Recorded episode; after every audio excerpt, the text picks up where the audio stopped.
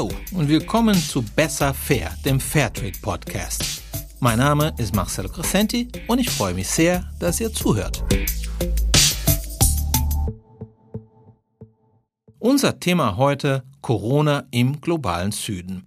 Die Pandemie trifft die ärmeren Länder dieser Welt mit voller Wucht.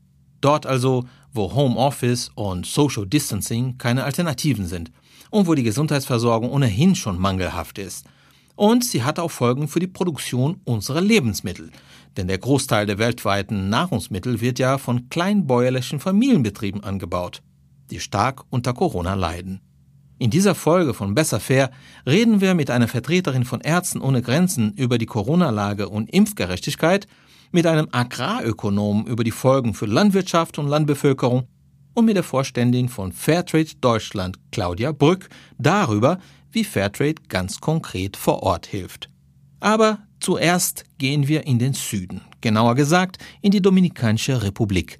Marike de Peña leitet dort eine Bananenkooperative und sie ist auch Bananenexpertin des Fairtrade-Produzentennetzwerks in Lateinamerika, kurz genannt CLAC. Sie erzählte neulich auf einer Veranstaltung der britischen Fairtrade Foundation, welche Folgen die Covid-19-Pandemie für Kleinbäuerinnen und Kleinbauern hat. Uh, die meisten hatten schon vor der Pandemie Probleme durch zu niedrige Preise, die kaum die Lebenskosten gedeckt haben. Dann kam Covid und brachte mehr Probleme mit sich, auch wirtschaftlicher Natur. Die Kosten sind hochgegangen, zum Beispiel die Logistikkosten, und die Produzenten mussten auch Geld für Schutzausrüstung ausgeben. Es standen auch weniger Arbeiter für die Ernte bereit. Viele sind erkrankt. Tja, dazu kommt, dass viele Länder im globalen Süden, im Afrika, Lateinamerika und Asien gerade mitten in der dritten Welle der Pandemie stecken. Impfen würde helfen. Laut Weltgesundheitsorganisation WHO wurden bereits weltweit 900 Millionen Impfdosen verabreicht. 81 Prozent davon allerdings in reichen oder Schwellenländern. Elisabeth Massoute ist politische Referentin in der Medikamentenkampagne der NGO Ärzte ohne Grenzen. Hallo Elisabeth, schön, dass du bei uns bist. Ich habe mich heute Morgen mal wieder geärgert, dass ich mit dem Impfen noch nicht dran bin, wie so viele momentan. Dann habe ich diese Zahl gesehen der WHO. Puh, das relativiert doch einiges, oder? Wir warten hier vielleicht noch ein paar Wochen oder Monaten auf die Impfung. In anderen, ärmeren Ländern ist eine Impfung für große Teile der Bevölkerung noch gar nicht in Sicht? Ja, auf jeden Fall. Und man sollte das auf jeden Fall nicht gegeneinander aufwiegeln, sondern einfach sich immer wieder ähm, ja, vor Augen führen, dass das Menschenrecht auf Gesundheit eben nicht nur bei uns hier in Deutschland gilt und dass es auch für viele Menschen in ärmeren Ländern gar nicht so einfach ist, diese Abstandsregeln einzuhalten zum Beispiel oder eben im Homeoffice zu arbeiten und so weiter. Also wir sehen es gerade, dass sich die Lage nochmal zuspitzt. Es steigen Infektionszahlen in vielen Teilen der Welt und auch da ist es ja so, dass das Gesundheitssystem vorher schon belastet war, durch das letzte Jahr Pandemie extrem belastet war und jetzt eben an vielen Orten auch von dem Kollaps steht. Und das ist etwas, ja, was wir zum Glück in Deutschland noch nicht haben und dass es natürlich überall gilt, das zu vermeiden. Und deshalb sollten wir uns immer wieder in den Kopf rufen, dass die Pandemie erst wirklich dann vorbei sein kann, wenn sie für alle vorbei ist. Nun haben manche Länder viel Impfstoff und somit auch, muss man sagen, eine Perspektive, eine Hoffnung auf ein Ende der Pandemie. Andere kriegen dagegen sehr wenig Impfstoff. Wie sieht Ärzte ohne Grenzen dieses Dilemma? Also die WHO hat ja auch zu Beginn des Jahres dieses Vorgehen, wie Impfstoffe jetzt im letzten Jahr sich schon gesichert worden und so weiter, als Impfstoffnationalismus bezeichnet. Und Ärzte ohne Grenzen würde das, würde das eben auch so sehen. Es wurde genau fast ja vor einem Jahr ACT-A gegründet, dieser Accelerator mit den drei Säulen zu Impfstoffen, Medikamenten und Tests und eben auch die COVAX-Fazilität, die da drunter fällt, wo ja von Anfang an eigentlich ein gemeinsamer solidarischer Mechanismus geschaffen werden sollte für einen gemeinsamen Einkauf und Verteilung, also eben nicht nur für die ärmeren Länder. Und wir haben gleich gesehen, dass ja verschiedene reiche Länder dieses Vorgehen sofort unterminiert haben, eigene Verträge abgeschlossen haben, nicht nur die USA und Großbritannien, sondern eben auch die Europäische Union und andere. Und das hat natürlich dieses solidarische gemeinsame Vorgehen unterminiert, weil wenn der Markt leer gekauft ist, dann dann bleibt da wenig bis gar nichts für die Ärmsten der Armen übrig am Ende. Und das kann in einer globalen Pandemie, die ja reiche und arme Länder betrifft, eben nicht sein. Denn das Menschenrecht auf Gesundheit, das zählt ja nicht nur hier bei uns in Deutschland, sondern eben global. Und äh, was sollte eurer Meinung nach jetzt passieren, damit wir mehr Impfgerechtigkeit erreichen? Ja, wir sehen das so ein bisschen in verschiedenen Zeitabschnitten. Also akut und kurzfristig muss es eben so sein, dass Länder, die sich jetzt eben schon viel Impfstoff gesichert haben, eben auch schnell Dosen abgeben. Also es geht nicht nur um finanzielle Unterstützung von COVAX und so weiter. Auch der Mechanismus ist noch unterfinanziert, aber es geht wirklich konkret darum, Impfstoffe an COVAX abzugeben, damit eben vor allen Dingen auch Gesundheitspersonal und Risikopatienten in ärmeren Ländern schnell immunisiert werden können. Das ist eine Forderung. Die zweite Forderung ist eben, dass Länder global den Vorschlag von Indien und Südafrika unterstützen, dass geistige Eigentumsrechte, auch Patente auf Covid-19-Technologien für den Zeitraum der Pandemie ausgesetzt werden, dass es daher unterstützt wird und dass eben auch für zukünftige Investitionen, die getätigt werden, in die Erforschung und Entwicklung solcher Impfstoffe, weil wir haben ja gesehen, dass im letzten Jahr Milliarden weltweit darin investiert wurden und deshalb haben wir ja heute Impfstoffe in der Pipeline oder schon zugelassen, was ja ein großes Glück ist. Aber es sollten eben von öffentlicher Hand Bedingungen an solche Gelder geknüpft werden, dass es eben mehr Transparenz gibt, auch über die Preise, eben dass es Bedingungen für Zugang und Bezahlbarkeit gibt und eben unter anderem auch für Technologietransfer. Denn es muss auch einfach mehr Impfstoff weltweit produziert werden, damit mehr Menschen geimpft werden können.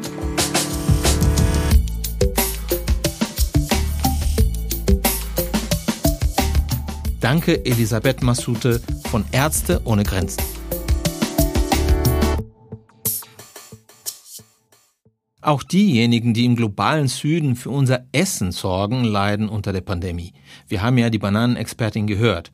Vor allem Kleinbäuerinnen und Bauern hatten wirtschaftliche Einbußen, dazu höhere Kosten, ja von den gesundheitlichen Risiken natürlich ganz abgesehen.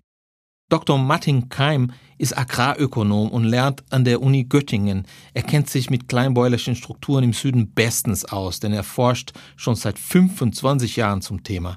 Herr Keim, mit welchen Problemen wurden bzw. werden immer noch die kleinen Bäuerinnen und Bauern im globalen Süden konfrontiert?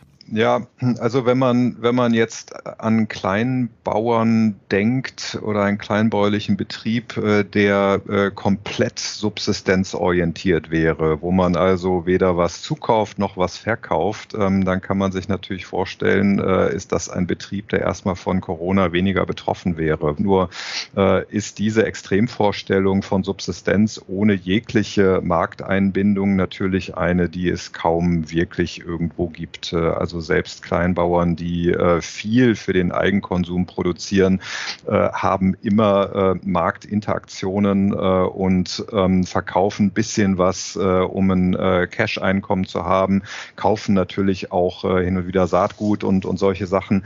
Und das sind Dinge, wo man dann letztlich sagen muss, naja, da sind Kleinbauern dann häufig, gerade von den Lockdown-Maßnahmen, äh, wie wir sehen in vielen Ländern Asiens und Afrikas ja auch beobachtet haben, äh, stärker betroffen. Ganz einfach, weil sie ähm, zwar in Märkten interagieren, aber das sind alles sehr traditionelle Wertschöpfungsketten mit äh, informellen Händlern, mit äh, relativ informellen Märkten, äh, wo also äh, teilweise, ich habe das in Indien beobachtet, in einigen anderen Ländern aber auch, die Regierungen gesagt haben, wir machen jetzt einfach alles dicht. Das heißt, äh, dass äh, die kleinbäuerlichen Landwirte auf ihrer Ware sitzen blieben. Sie konnten sie nicht verkaufen. Ähm, und äh, sie haben zwar das gleiche produziert, es ist nicht die Ernte so sehr, die betroffen war, aber die Preise gingen in den Keller, weil sie das nicht, äh, weil sie es nicht verkaufen konnten. Bei Fairtrade gibt es nicht nur Mindestpreise und Prämie, sondern auch durch den Anschluss an das Fairtrade-System den Anschluss an den Weltmarkt sozusagen. Kann Fairtrade in dieser Situation helfen? Ja, ich glaube, dass Fairtrade schon ein Stück weit äh, hilft, ganz einfach, weil äh, Fairtrade natürlich ähm, versucht und das auch erfolgreich äh, in vielen Situationen tut, Kleinbauern ähm, an die Märkte besser anzubinden. Das heißt, die Fairtrade Bauern sind in der Regel in Genossenschaften organisiert. Äh, dadurch haben sie größeren Mengen, die über die Genossenschaften gebündelt abgesetzt werden. Dadurch haben sie auch äh, weniger mit den kleinen informellen Zwischenhändlern zu tun, sondern sie haben doch eher eine Marktanbindung an die formalere Wertschöpfungskette. Und das hilft natürlich, weil diese formalen Wertschöpfungsketten, äh, die sind weniger betroffen gewesen von den Lockdown-Maßnahmen als, äh, als eben die informellen. Und insofern äh, sind die Fairtrade-Bauern äh, da schon besser und kommen besser durch die Krise. Ich will allerdings einen Hinweis geben. Ich meine, Fairtrade ist äh, natürlich in ganz bestimmten Wertschöpfungsketten unterwegs. Und das ist eben Kaffee und das ist äh, Kakao und das sind äh, andere tropische Früchte äh, mit äh, vor allem dem Weg in den Exportsektor rein. Und das funktioniert und das ist auch wichtig und das führt auch zu Einkommensvorteilen für die Landwirte. Das heißt aber nicht, dass Fairtrade unbedingt die lokalen äh, Nahrungsmittel und, und verderbliche äh, Produktmärkte da beeinflusst. Das ist keineswegs als Kritik gemeint. Das ist nur ein Hinweis äh, dafür, dass ja, in bestimmten Situationen funktioniert das gut und das ist richtig. Nur sollte man jetzt nicht den, den Eindruck gewinnen, dass äh, Fairtrade die kompletten lokalen Märkte umkrempelt. Nein, da haben Sie recht. Das behauptet Fairtrade auch gar nicht, wie Sie ja wissen. Aber wenn man sich die ganzen Umwälzungen anschaut, die Corona mit sich gebracht hat und äh, immer noch mit sich bringt, was würden Sie sagen? Wie kann man Kleinbäuerinnen und Bauern resilienter, resistenter gegen die Krise machen? Ja, also es, es gab einige Stimmen, die gesagt haben, schaut her, wir müssen eigentlich mehr in den Subsistenzbereich wieder rein. Das macht die äh, Familien resilienter gegen die Krisen ähm, und sowas. Ich denke, der Weg ist falsch. Und zwar ganz einfach deswegen, weil wir können uns ja nicht äh, Landwirtschaft und der Ernährungssektor in den nächsten Jahrzehnten vorstellen, dass jeder Haushalt auf seiner minimal kleinen Scholle ähm, selbst produziert. Also der Weg, äh, der ist für mich nicht äh, nachhaltig aus der Armut raus. Und insofern kann die Antwort eigentlich nur sein, sich arg zu bemühen, die Märkte besser und resilienter äh, zu machen und weniger anfällig für Lockdown-Maßnahmen. Das heißt, eine Formalisierung von Märkten natürlich. Das heißt aber eben, wenn Märkte sich entwickeln, speziell darauf zu achten, dass es nicht nur die ähm, mittleren und größeren äh, Landwirte sind, äh, die Zugang haben, sondern dass man ganz bewusst die kleinen Bauern mit äh, einbindet. Herr Keim, was bleibt auf Dauer von der Pandemie für den Lebensmittelsektor? Es gibt Bestrebungen von Händlern und auch von der Industrie, die Lieferkette zu diversifizieren. Es gibt aber auch Länder, die sagen, wir versuchen jetzt alles selbst anzubauen, um sozusagen autark zu sein, wenn die nächste Krise kommt. Also versuchen, alles selbst zu machen als Lieferant oder auch als Land wäre nicht der richtige Weg. Natürlich brauchen wir den internationalen Austausch. Äh, und natürlich werden wir nicht äh, zukünftig in Europa äh, Kaffee und Kakao anbauen. Ähm, also den Austausch wird es weiter geben. Aber ich glaube, jeder Einzelne und die Wertschöpfungskette als Ganze ist beraten, wenn man nicht allzu sehr nur auf einen Lieferanten setzt und sich abhängig macht, sondern diverser sich aufstellt. Das ist wichtig vor dem Hintergrund von Pandemien das ist auch wichtig vor dem Hintergrund des Klimawandels. Also die Autarkie-Situation ist nie gut. Äh, also, dass jedes Land versucht, selbst ähm, Versorger zu sein, weil äh, in der Klimakrise ähm, äh, haben sie natürlich genau das, dass sie den Austausch von anderswo brauchen, weil sie haben eine lokale Dürresituation oder Hitzewelle und müssen dann von woanders auch Lebensmittel importieren. Und das ist gut. Aber natürlich sind sie immer besser aufgestellt, wenn sie nicht abhängen von einem Lieferanten. Vielen Dank für Ihre Einschätzung, Dr. Martin Keim. Er ist Agrarökonom und Professor an der Uni Göttingen. Okay, wir haben es gehört. Der faire Handel kann auch Teil der Lösung sein. Die Fairtrade-zertifizierten Bäuerinnen und Bauern waren auch von der Pandemie betroffen. Claudia Brück, Vorständin bei Transfer Fairtrade Deutschland. Mit welchen Problemen wurden die Fairtrade-Produzentinnen konfrontiert? Grundsätzlich ist es so, dass in Lateinamerika, Afrika und Asien unsere Partner vor Ort nicht die Möglichkeit haben, zu Hause zu bleiben, äh, sich von Familienmitgliedern oder Arbeitgebern fernzuhalten. Es gibt keine finanziellen Reserven. Man muss vor Ort gehen und man muss sich das tägliche Brot verdienen. Und genau in dieser Pandemie war es dann auch besonders schwierig, die Lieferketten aufrechtzuerhalten, dafür zu sorgen, dass unter Hygienebedingungen und Abstandsregelungen trotzdem geerntet und weiterverarbeitet wird. Das äh, war besonders im frische Bereich ein sehr großes Problem. Und wie hat Fairtrade darauf reagiert? Wie hat Fairtrade konkret geholfen? Als allererstes haben wir unsere Standards verändert in dem Sinne, dass wir die Prämiennutzung flexibler gestaltet haben, so dass es möglich war, die Prämien auszuzahlen, um eventuelle Lohneinbußen äh, äh, zu kompensieren.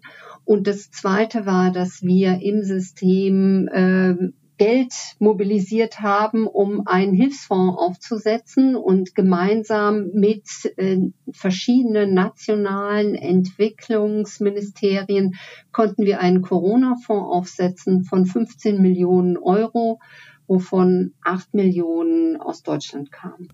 Nun ist für Fairtrade nicht unbedingt alltäglich Entwicklungshilfe zu leisten. Eigentlich setzt das Fairtrade-Prinzip stark auf Hilfe zur Selbsthilfe. Erzähl doch mal, wie das für Fairtrade war und äh, wie die Mittel des Fonds letztendlich genutzt werden oder wurden. Wie viele Menschen wurden dadurch erreicht? Also der Corona-Fonds äh, wurde in 60 Ländern ähm, aktiv. Wir haben in 900 verschiedenen Produzentenorganisationen Maßnahmen durchführen können und haben damit ungefähr 500.000 Menschen erreicht. Ja, das ist wirklich super. Aber wie soll man sich das konkret vorstellen. Wie ging das vonstatten? Es wurden 15 Millionen Euro insgesamt akquiriert und das ist eine Menge Geld. Das muss erstmal verteilt und umgesetzt werden. Wie wurde das genau gemacht? Wir haben mit unseren Produzentenorganisationen äh, über die Produzentennetzwerke gesprochen. Wir haben Bedarfsanalysen gemacht äh, zunächst. Äh, was wird wirklich gebraucht? Was ist möglich, auch in kurzer Zeit äh, vor Ort hinzubringen? Und in dieser äh, Mischung zwischen, dass Produzentenorganisationen sehr klar sagen konnten, wir brauchen Schutzmasken, wir brauchen Handschuhe, wir brauchen Desinfektionsmittel bis hin zu, äh, wir erreichen unsere Mitglieder nicht mehr, sie haben nichts mehr zu essen, das sind bedürftige Menschen.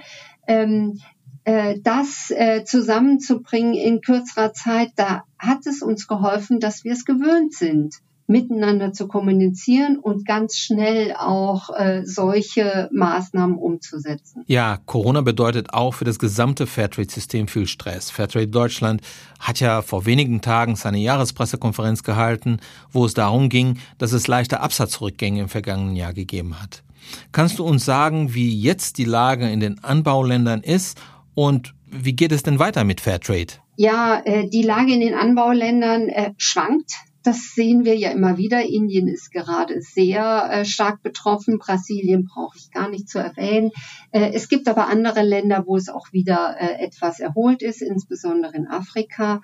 Äh, wir müssen die Lage beobachten und äh, hoffen, dass äh, die Entspannung, die wir in Deutschland sehen, auch langsam weltweit stärker eintritt.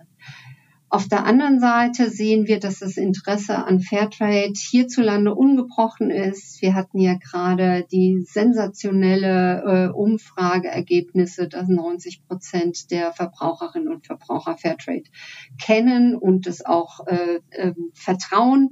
Und äh, wir glauben, dass wir im nächsten Jahr die Corona-Delle wieder äh, wettmachen können und sind sehr zuversichtlich, dass wir weiterhin Wachstumsraten erreichen. Danke Claudia Brück, Vorständin von Transfer Fairtrade Deutschland.